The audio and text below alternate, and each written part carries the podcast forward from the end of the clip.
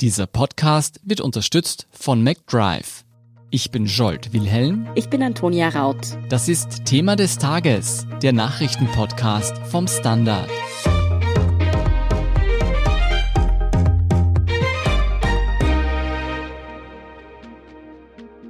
Die Österreicher sind Impfmuffel. Nur etwa 17 Prozent wollen sich laut einer aktuellen Befragung mit Sicherheit gegen das Coronavirus impfen lassen. Kann der Staat Österreich der Bevölkerung die Impfung vorschreiben? Und wenn ja, ist das ethisch vertretbar? Welche rechtlichen Möglichkeiten der Staat in Sachen Impfpflicht hat, ob es diese überhaupt braucht und wie der staatliche Impfplan für Österreich aussieht, erklären Vanessa Geig und Gabriele Scherndl vom Standard. Ela, kommen wir gleich zum Kern der Debatte. Ist eine Impfpflicht in Österreich überhaupt rechtlich möglich? Ja, also prinzipiell ist das schon eine Möglichkeit, solange sie verhältnismäßig ist, also angemessen und auch notwendig.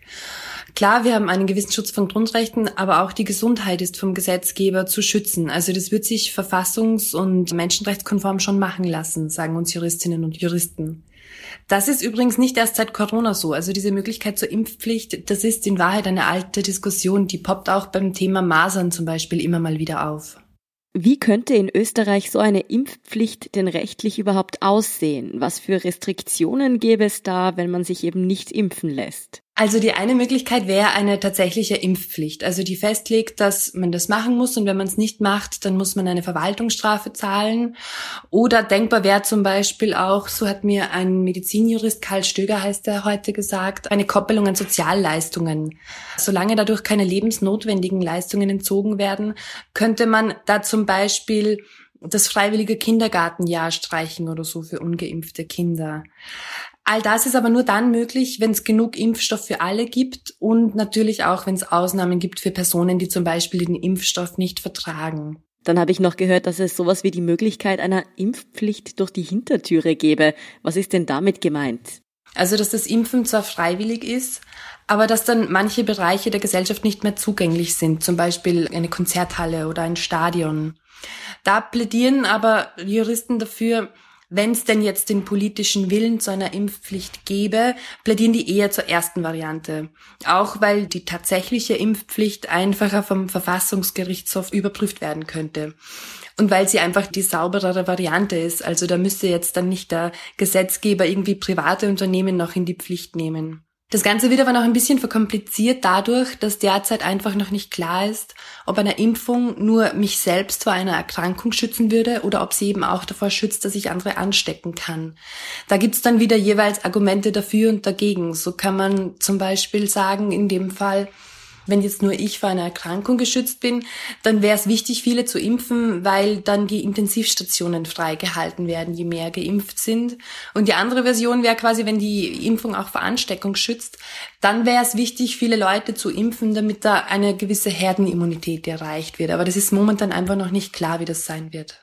Das ist ja alles noch sehr theoretisch. Weißt du, ob die Regierung tatsächlich erwägt, für Corona eine Impfpflicht einzuführen? Nein, also das muss man mit ganz klarer Deutlichkeit sagen, nein, die Bundesregierung erwägt das nicht. Es haben einzelne Bundesländer jetzt ein bisschen ausgeschert, also der steirische Landeshauptmann Hermann Schützenhöfer, der ist auch von der ÖVP, der ist in dieser Frage jetzt vorgeprescht und meinte ganz klar, er ist für eine Impfpflicht nächstes Jahr, aber der steht da noch ein bisschen alleine da damit.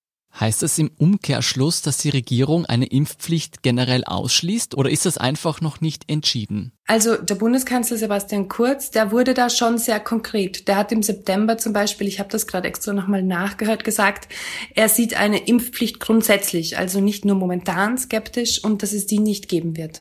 Was ist denn jetzt aber, wenn sich die Bevölkerung von Österreich nicht freiwillig impfen lässt? Im Moment wollen sich ja laut Umfragen nur etwa 17 Prozent der Österreicher wirklich mit Sicherheit impfen lassen gegen das Coronavirus.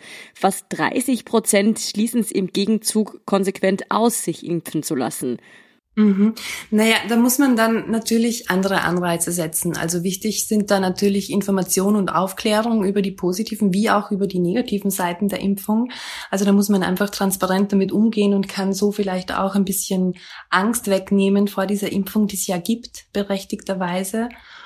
Und wir sehen ja auch bei den Massentests jetzt, dass die Regierung da teilweise auf recht kreative Lösungen kommt, wenn es mit der Freiwilligkeit nicht klappt.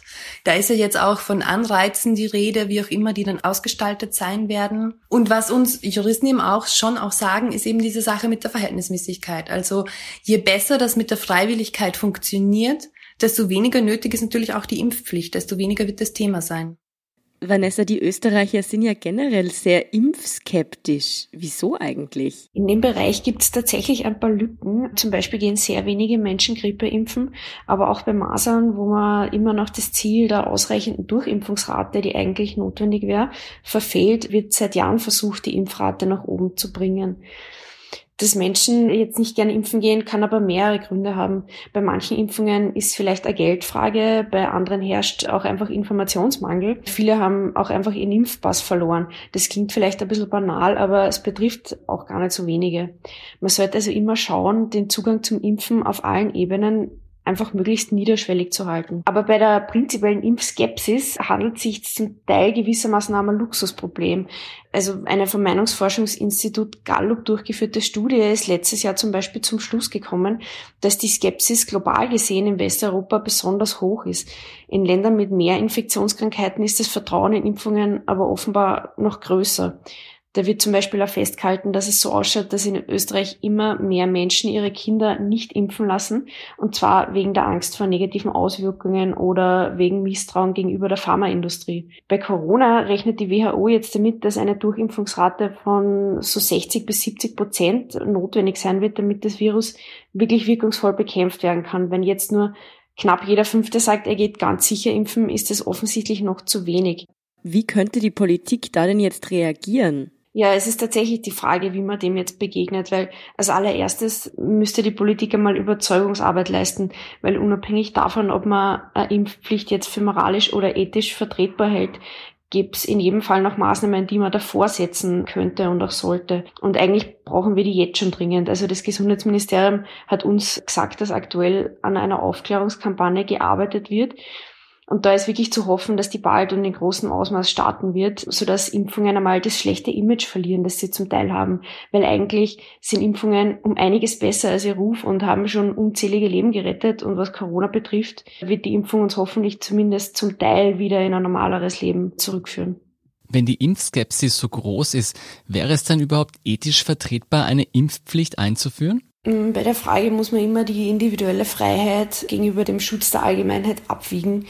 Dass man sich da im Falle der Corona-Pandemie Gedanken darüber macht, ist sicher legitim und es ist sicher auch legitim, zu dem Schluss zu kommen, dass eine Impfpflicht in manchen Fällen ethisch vertretbar wäre. Zum Beispiel bei Impfungen, bei denen es erwiesenermaßen sehr geringe Nebenwirkungen gibt, der Schutz für die Gesellschaft aber sehr hoch ist. Das ist zum Beispiel bei Masern der Fall. Man muss ja immer unterscheiden, ob man eine Pflicht nur für bestimmte Berufsgruppen andenkt oder wirklich jetzt für alle eine generelle Impfpflicht. Bedenken sollte man in dem Zusammenhang aber auch, dass es Untersuchungen gibt, die gezeigt haben, dass Impfskeptiker, also jetzt nicht die, die sowieso ganz fix dagegen sind, von einer Pflicht offenbar derart abgeschreckt werden, dass das sozusagen nach hinten losgeht, das Ganze. Bei Corona jetzt speziell befinden wir uns in einer ganz neuen Situation.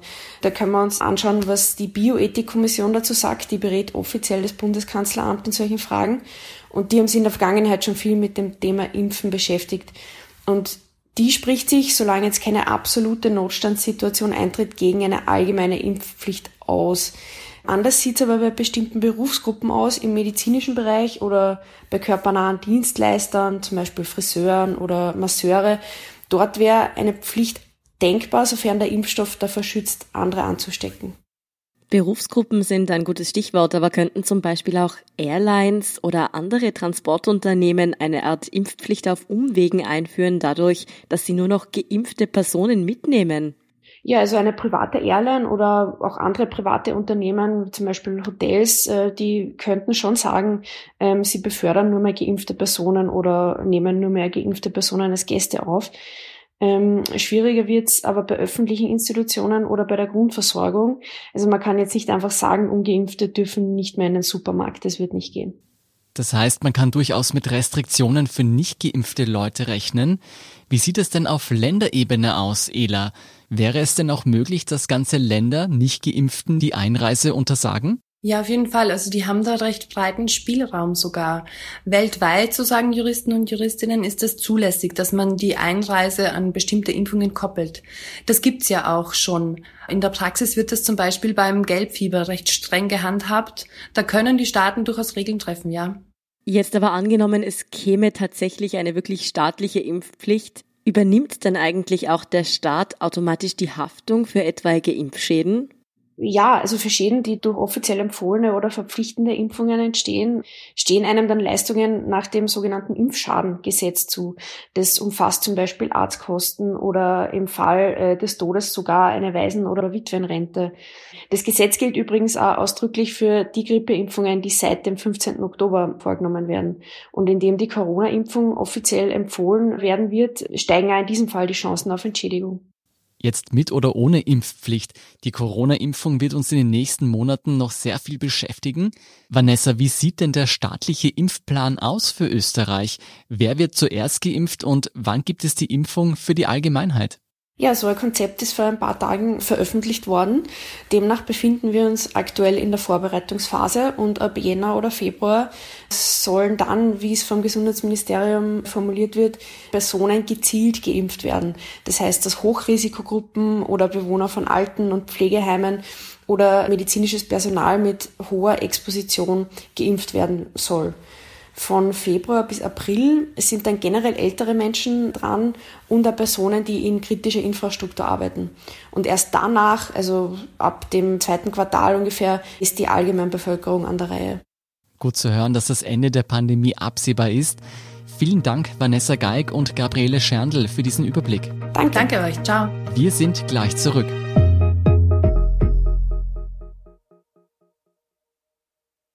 Wenn du endlich wieder einen Big Mac genießen willst oder du gerade im Auto unterwegs bist, dann stell dir vor, McDonald's bringt's jetzt wieder. Mit kontaktloser Übergabe zu dir ins Auto und kontaktloser Lieferung zu dir nach Hause. It's good to be safe mit McDrive und McDelivery. Und hier ist, was Sie heute sonst noch wissen müssen.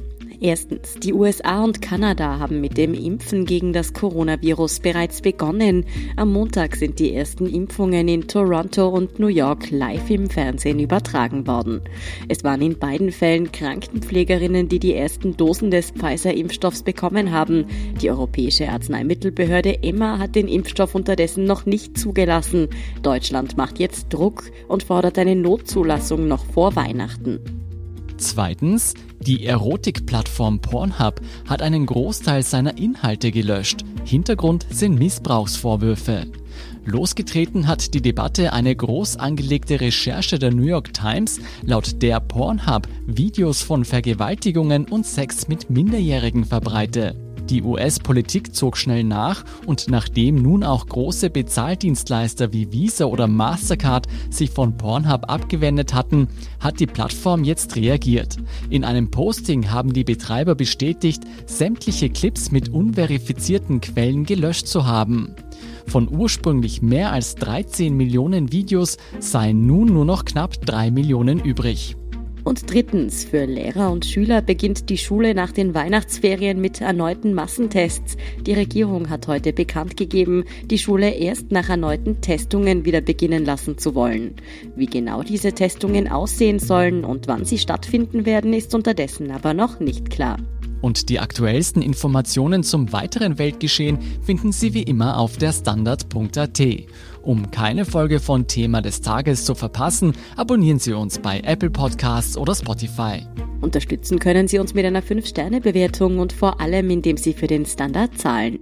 Alle Infos dazu finden Sie auf abo.derstandard.at und dst.at slash supporter. Danke für Ihre Unterstützung. Ich bin Antonia Raut. Und ich bin Scholt Wilhelm. Baba und bis zum nächsten Mal.